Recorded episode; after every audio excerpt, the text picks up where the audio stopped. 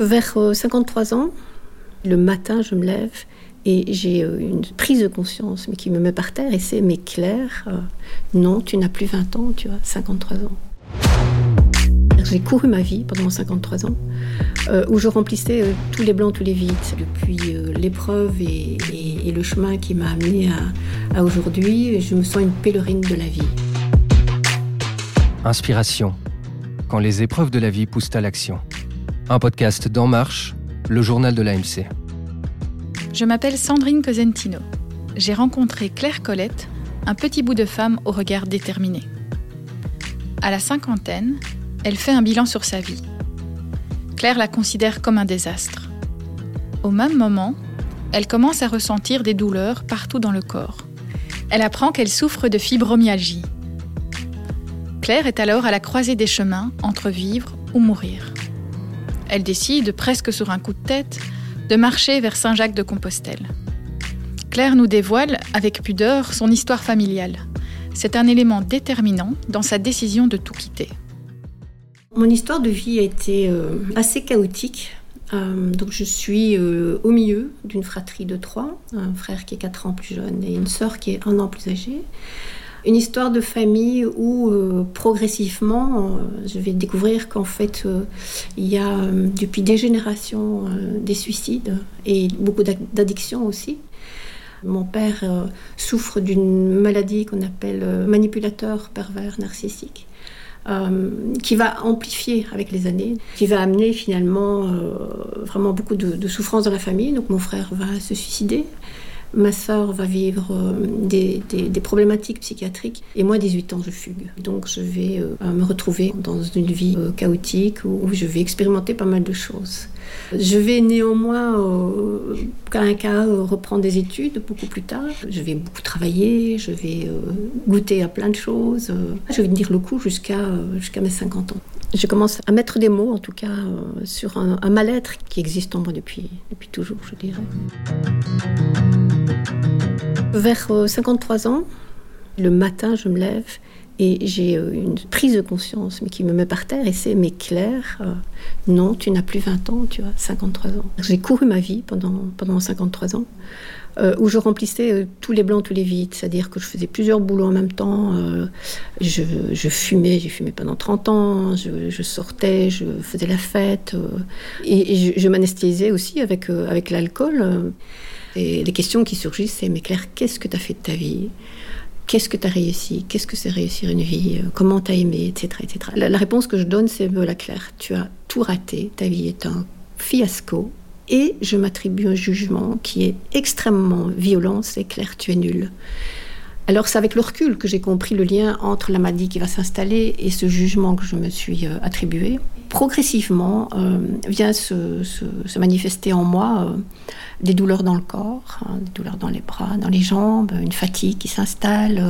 et je vais continuer à, à résister jusqu'à un moment donné où je ne peux plus faire l'autruche. Et donc, je vais consulter un rhumatologue. Le rhumatologue me dit, mais voilà, Madame Colette, vous souffrez de fibromyalgie. Alors, je l'ai encore dans l'oreille ça ne se guérit pas, ça évolue avec le temps. Et la seule manière d'atténuer les douleurs, c'est un antidépresseur à dose infinitésimale.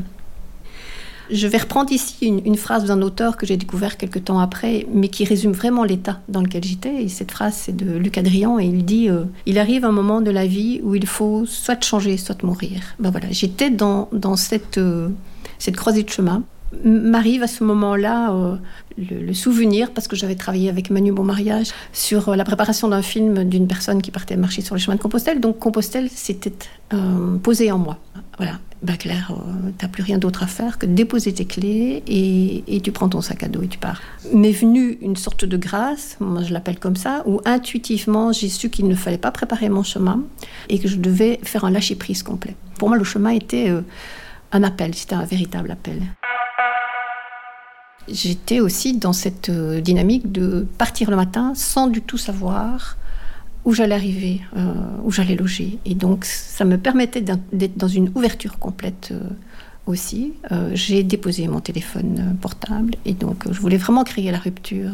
Et ma seule préparation, si je peux dire, c'est sur un petit bout de papier. J'avais mis, mais Claire, qu'est-ce qui va plus dans ta vie hein Donc c'est la maladie, c'est la souffrance, c'est la perte du sens, c'est euh, mais c'est quoi l'amour quoi Comment comment remettre du vivant dans ma vie On me demande souvent euh, si je suis croyante et si c'est Saint Jacques qui m'a appelée. Je me souviens d'être euh, une enfant très sensible à la foi, à Dieu. J'allais j'allais prier.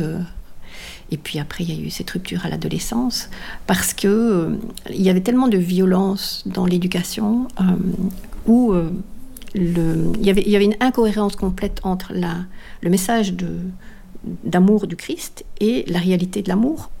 Alors maintenant, aujourd'hui, Saint Jacques, c'est vraiment un pote. Mais là, à ce moment-là, je ne le connais même pas. Mais il m'a rattrapé quand même.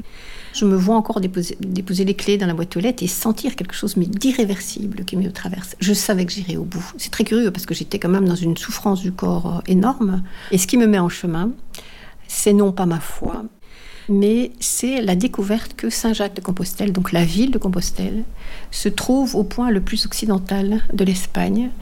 Et euh, Occident vient de oxydérer, c'est-à-dire mourir. C'est un chemin qui est marqué par cette symbolique on meurt pour renaître. Et pour moi, ça, ça m'a appelé. Nous sommes le 30 juin 2006. Claire quitte Louvain-la-Neuve pour trois mois de marche. Elle va parcourir un chemin de 2400 km. La première étape de son parcours sera marquée par la guérison du corps. Le deuxième mois, elle connaîtra l'apaisement du cœur. Au troisième mois, Claire s'éveillera à la spiritualité. Claire nous partage les moments forts de son chemin. Elle commence le jour de son départ. C'était euh, la canicule. Je porte ce sac à dos qui fait plus de 12 kilos. Très très vite, je commence à avoir mal, en plus des douleurs de la fibromyalgie, mal euh, aux épaules, du sac à dos, mal aux pieds. Ma première journée, je la, termine en approchant euh, de Ouanfort-Cébolé.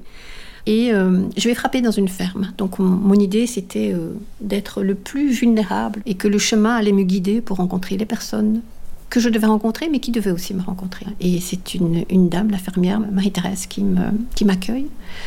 Je lui demande euh, voilà, une grange à foin pour déposer mon sac de couchage et, et elle m'offre sa plus belle chambre euh, le soir. Euh, c'est un repas en famille qui m'est offert. Et on se rend compte très très vite que on devait, on devait se rencontrer parce que ben, moi, ma démarche de se lâcher prise venait la nourrir et elle, son, témoignage aussi de vie venait me nourrir. Donc ça vient euh, vraiment me donner une des premières clés dont j'avais besoin. Claire ose, ose aller frapper, ose demander. C'est vraiment un vrai échange. Puis la troisième nuit, euh, ça va être ma deuxième clé euh, que je vais recevoir, c'est mon premier nom.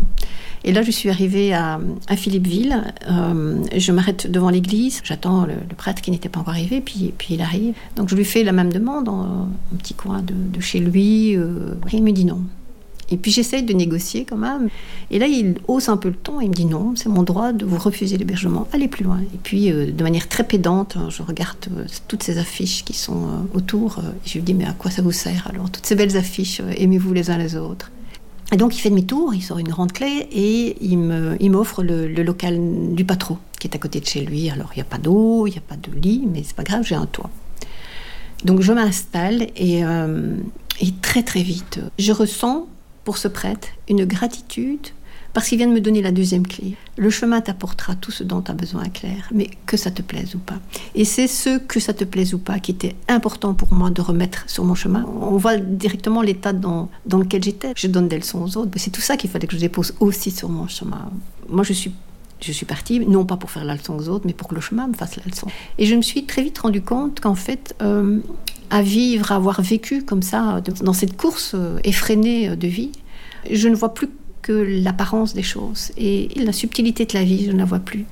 Et, ce chemin, cette marche, cette démarche, le fait de marcher lentement, d'être, d'avoir tout ce temps pour être en lien, en connexion, en reconnexion, va me permettre de, retrouver euh, cette connexion aussi avec le subtil de la vie. Et là, je me retrouve euh, dans le silence et la solitude dans les forêts. Et très très vite, euh, les premiers jours, c'est le mental qui tourne en boucle et qui ressasse euh, des pensées enfermantes. Et puis voilà, je marche seule. Tout ça se dépose sur le chemin et à un moment donné, je découvre le silence en moi, quelque chose que je n'ai pas souvenir avoir vécu. Quoi. Donc il y a du silence en moi. Je me rends compte que quand je suis dans la tête, je suis dans la peur. Et quand je suis dans mon corps, j'existe vraiment dans le présent du moment. Je, reçois de nouveau cette intuition euh, de, descendre dans mon corps, c'est-à-dire de sentir les odeurs, d'entendre les oiseaux, d'entendre euh, le, vent dans les feuilles, de, sentir la chaleur du soleil, de voir cette beauté aussi. et cette traversée des forêts, cette traversée des peurs en mettant en évidence l'essence, m'a permis de me rendre compte que euh, je traversais en même temps les peurs, mais je reprenais goût à la vie parce que c'est une délectation de sentir les odeurs, de regarder autrement avec une présence accrue.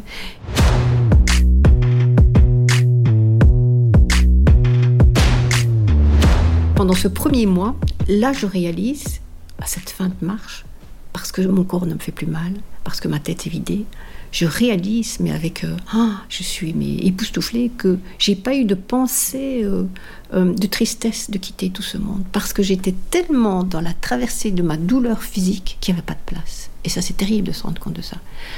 Donc j'arrive à Vézelay, ma fille vient, on passe deux jours ensemble et, c'est vraiment un moment de, voilà d'émotion énorme. Et puis on se dit au revoir et on vit une vraie séparation. Et là, je vais je vais beaucoup pleurer ce, ce deuxième mois parce que je vais toucher à toutes mes souffrances émotionnelles, où j'ai vraiment le sentiment que toute ma vie va se dérouler devant mes yeux pendant, pendant ce mois de marche, où je vais évidemment voir euh, voilà, comment j'ai vécu, comment j'ai aimé, comment j'étais aimée, euh, euh, ce que j'ai vraiment pas du tout bien fait. Ce qui s'est passé et qui m'a vraiment pris de court, auquel je ne m'attendais pas, c'est vraiment cette relation avec mes parents. Donc, mon père étant très violent, euh, je l'ai dit tout à l'heure, euh, avec euh, un comportement de, manipulation et de pervers. Pendant des périodes de vie, je ne voyais plus mes parents. Et quelques temps avant que je ne parte, on se revoyait. Et donc, je, téléphonais de temps en temps, je reprenais ce lien avec mes parents.